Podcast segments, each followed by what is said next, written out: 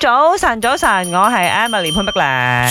早晨，早晨，我係林德喺榮。呢個星期咧，大家係處於一個嗯 holiday mood 噶啦，冇辦法。我哋冇機會齊噶啦，喺未來嗰啲日子咧，都唔會見到我哋三個一齊噶啦。至少應該多兩三個星期啦。唔啊嗯啱咗，我哋唔啱咗。係嘛？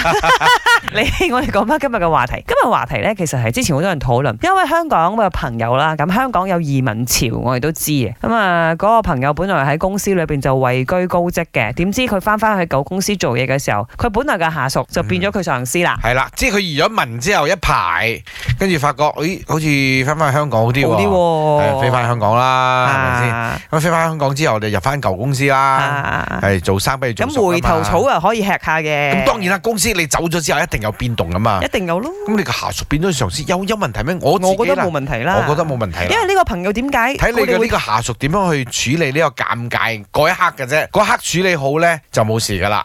唔係，我又唔係覺得話下屬或者上司，即係邊個都好啦，又唔係職位嘅問題喎，嗯我覺得係你格局嘅問題喎。嗯唔係講真啊，誒、如果佢翻翻去舊公司，佢係一個有閲歷嘅人啦，嗯咁、你肯定會明白變化變動係正常嘅。係係。咁係如果佢坐得嗰個老細位啦，嗯咁、一定係有佢有能力咯係，係有能者居之噶嘛。咁你入到去，你咪都有 respect 你咯嘅呢一個誒，即係功效喺度嘛？你係你啊係啊。嘅功能都喺度噶你發嘛？揮你你唔好功能咪好質疑咯自己嘅呢一個 嘅功力就好啦唔。係啊當然呢個係 OK，我哋大陸嘅説法啦係嚇，每個人咧都應該要睇開啲。咁你入翻去誒、呃即係在其位就謀其時啦。呢、個，所以我覺得話冇咩需要咩面對噶啦。以有我啲人哋可能唔係咁諗㗎以。我哋兩個性格，傻啊我哋係我一得翻去啦梗係誒，唔該你落翻嚟，我坐翻個位嚇。一定係黐咗線頂啦。嗯或者或者公司要安排一個高過去嘅位置俾我。唉，真係，所以我哋要，因為如果有人咁諗，我哋一定要開解佢噶嘛，啱冇？嗱，你聽緊嘅，你面臨過咁嘅狀況，你覺得應該要如何面對呢？嗯哼我哋可以即係大家啊可公以咁諗開啦討論下。即係如果你係呢一個位置，嚇你應該點樣去解除呢一個尷尬尬嘅咧？嚇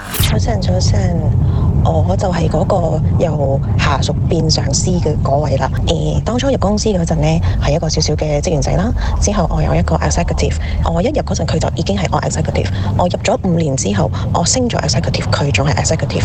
之後就誒、呃上司提佢啦，我就升咗去做 AM，反而要教翻我嘅之前嘅 executive 做嘢，一定會尷尬咯。但係誒、呃、盡人事去去合作，然之後之後嗰啲尷尬都化解咗啦，都係做翻好好嘅同事咯。